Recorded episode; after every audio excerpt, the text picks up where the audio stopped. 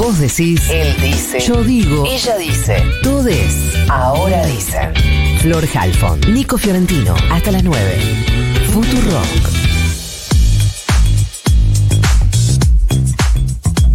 Contaba Nico hace un rato que intendentes peronistas se reunieron un poco para hablar de eh, la unidad del Frente de Todos, otro poco podemos decir como apoyo a Cristina Fernández, o esa es una lectura nuestra, Fiorentina. Es una lectura nuestra, pero vamos a poder preguntarla. Preguntémoselo al intendente de Mercedes, Juan Ustarroz. Juan, buenos días. Florencia Halfon te saluda. ¿Cómo te va? Muy buenos días, muy bien, gracias. Gracias a vos por atendernos.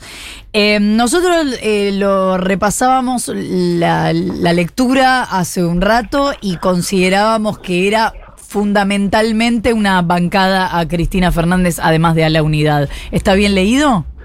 Hay, hay varias cosas. En primer lugar, eh, nosotros los intendentes tenemos el hábito de reunirnos para ver temas de lo cotidiano, de la gestión. Eh, de hecho, estuvimos con ministros, con Martín, con Leo Nardini. Y después, lógicamente, para analizar y compartir escenarios políticos, dentro del cual lo que nosotros vemos que después de los cuatro años de macrismo, con todo el tema de la deuda, con el tema de la pérdida del poder adquisitivo del salario de los trabajadores, con toda la caída macroeconómica, se le suma una pandemia y ahora se le suma una guerra con consecuencias sobre la inflación en alimentos y en energía, evidentemente estamos ante un escenario muy difícil. Entonces, lo que planteamos justamente es tratar de aportar más desde los municipios a la consolidación de un rumbo, de un rumbo económico, de un rumbo político que permita sortear las dificultades y las complejidades que tenemos como gobierno, ¿no?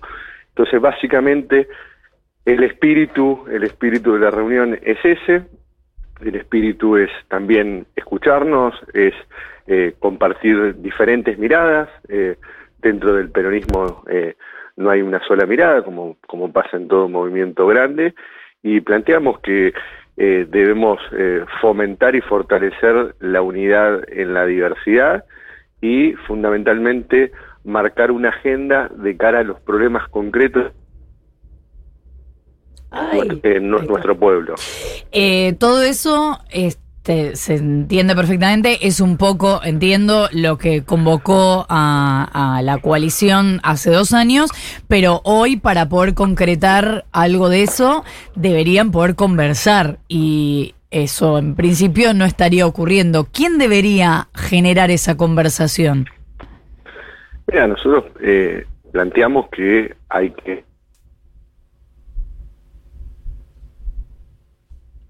Ay, se va y Sí, viene. Y así se va y fue viene. como- sentido Ahí está. Eh, Se- no se escuchó. Se, cortó. ¿Podés re- eh, repetir lo que, lo que dijiste?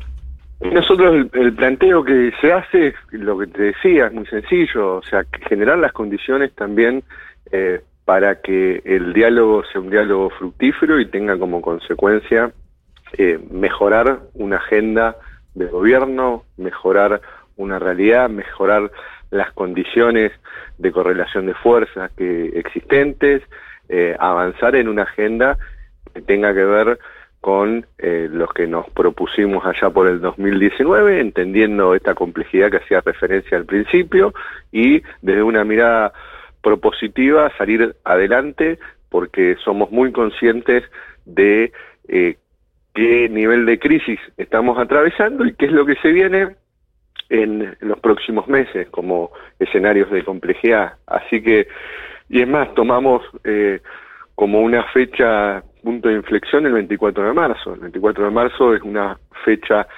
simbólica, cargada de, mucha emotividad para todo el pueblo y en particular también para el peronismo. eh, y, y bueno, este, desde ahí eh, encontrar las fuerzas, la energía para alumbrar otro horizonte.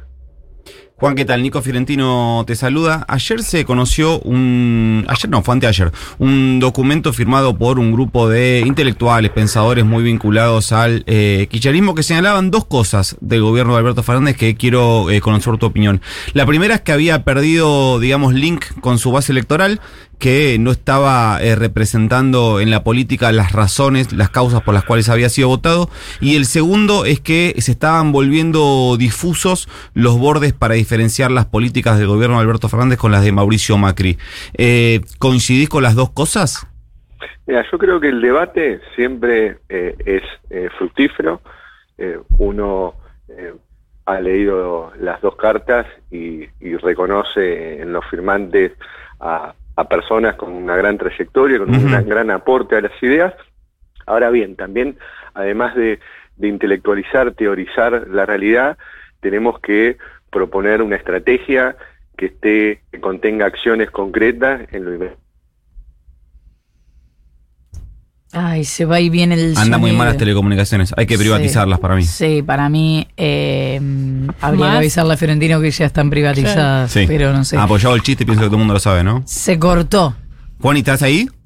Sí, sí, sí. Ahí está. Ah, ahí está, ahí está, se, se había, se había cortado. No, me queda una pregunta. Es lamentable que esté la comunicación tan, eh, tan mal. De hecho, estaba haciendo justamente el chiste que, había que habría que privatizarlas. Pero me queda una pregunta más que me resulta eh, interesante tu mirada. Recién teníamos un debate al aire con, con Flor. Era si este gobierno, eh, viste que está muy instalada la palabra moderación. Ayer el presidente dijo que él no era moderado, sin embargo, la carta de los intelectuales más vinculados a Alberto Fernández habían destacado la moderación como un valor. Quería saber si vos eh, encontrabas en el gobierno de Alberto Fernández alguna eh, política que eh, sirva para decir que no es un gobierno moderado, entendiendo como un gobierno no moderado a alguien que, digamos, enfrenta a los poderes fácticos, para decirlo de una manera así muy tribunera. Mira, muy, muy rápido, por supuesto, encontramos, digo, toda la política Bueno, hubiera sido apasionante realmente encontrar, capaz que no los encontró y... mm, Hola. Hola, Ay, hola, ahí está, ahí está, ahí está, ahí está. Eh, te decía, eh, Sí. en política exterior, el, el apoyo al Estado Plurinacional de Bolivia, el apoyo a Lula, eh, desde lo nacional, el impuesto a las grandes fortunas. Eh, hay medidas y Tengo, tenemos que... tengo, Juan, y te, te interrumpo un segundo ahí. Tengo dos cosas para responderte esa. Las dos primeras que dijiste fueron antes de estar en ejercicio del poder. Y la segunda fue algo impulsado desde el Congreso, no del Poder Ejecutivo. Está bien, pero el Estado es un todo.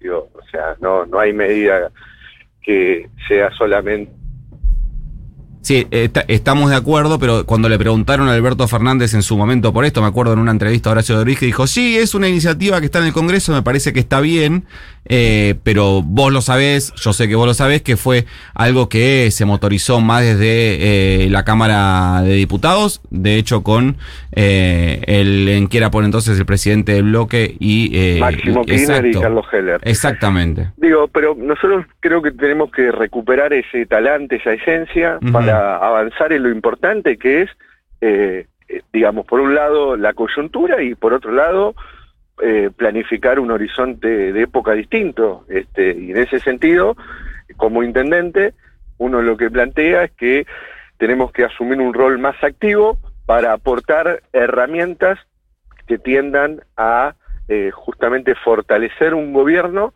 que está en un contexto muy difícil y muy complejo por las razones que describía muy rápidamente antes. Y eh, digamos eh, uno que por ahí tiene el día a día, el- la escucha de la gente, bueno, eh, me parece que más allá de los debates que son necesarios, también lo que hay que plasmar en el día a día son acciones concretas, conducentes para transformar la realidad efectiva. Eh, te hago la, la última. Está eh, instalándose, de hecho a mí me llega desde eh, los propios sectores vinculados a, a la cámpora que eh, la movilización de mañana va a ser especial para la cámpora en este contexto de tensión interna dentro del frente de todos. Eh, y esta idea de no esperen una carta, vamos a hablar en la marcha de mañana. ¿Sabéis algo que nos puedas contar sobre esa movilización? Eh, mira, eh, nosotros movilizamos desde la ESMA, en mi caso particular, eh, como tenemos el acto protocolar acá en la Plaza San Martín, Sí. yo integré la comisión de familiares, así que es un acto lógicamente que siempre uno está presente acá en la ciudad.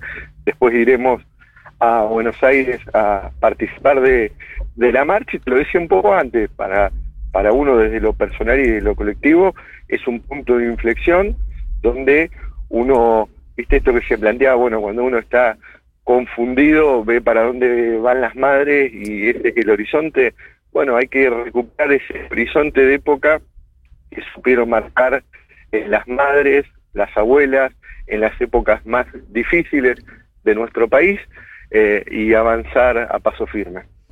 Juan Ignacio Usarros, intendente de Mercedes, muchísimas gracias por habernos atendido. Bueno, muchísimas gracias, un abrazo muy grande. Son las 8 y 36, 20 grados 4 la temperatura en la ciudad de Buenos Aires. ¿De dónde es él? ¿En qué lugar se enamoró de ti? Pregúntale. ¿A qué dedica el tiempo libre?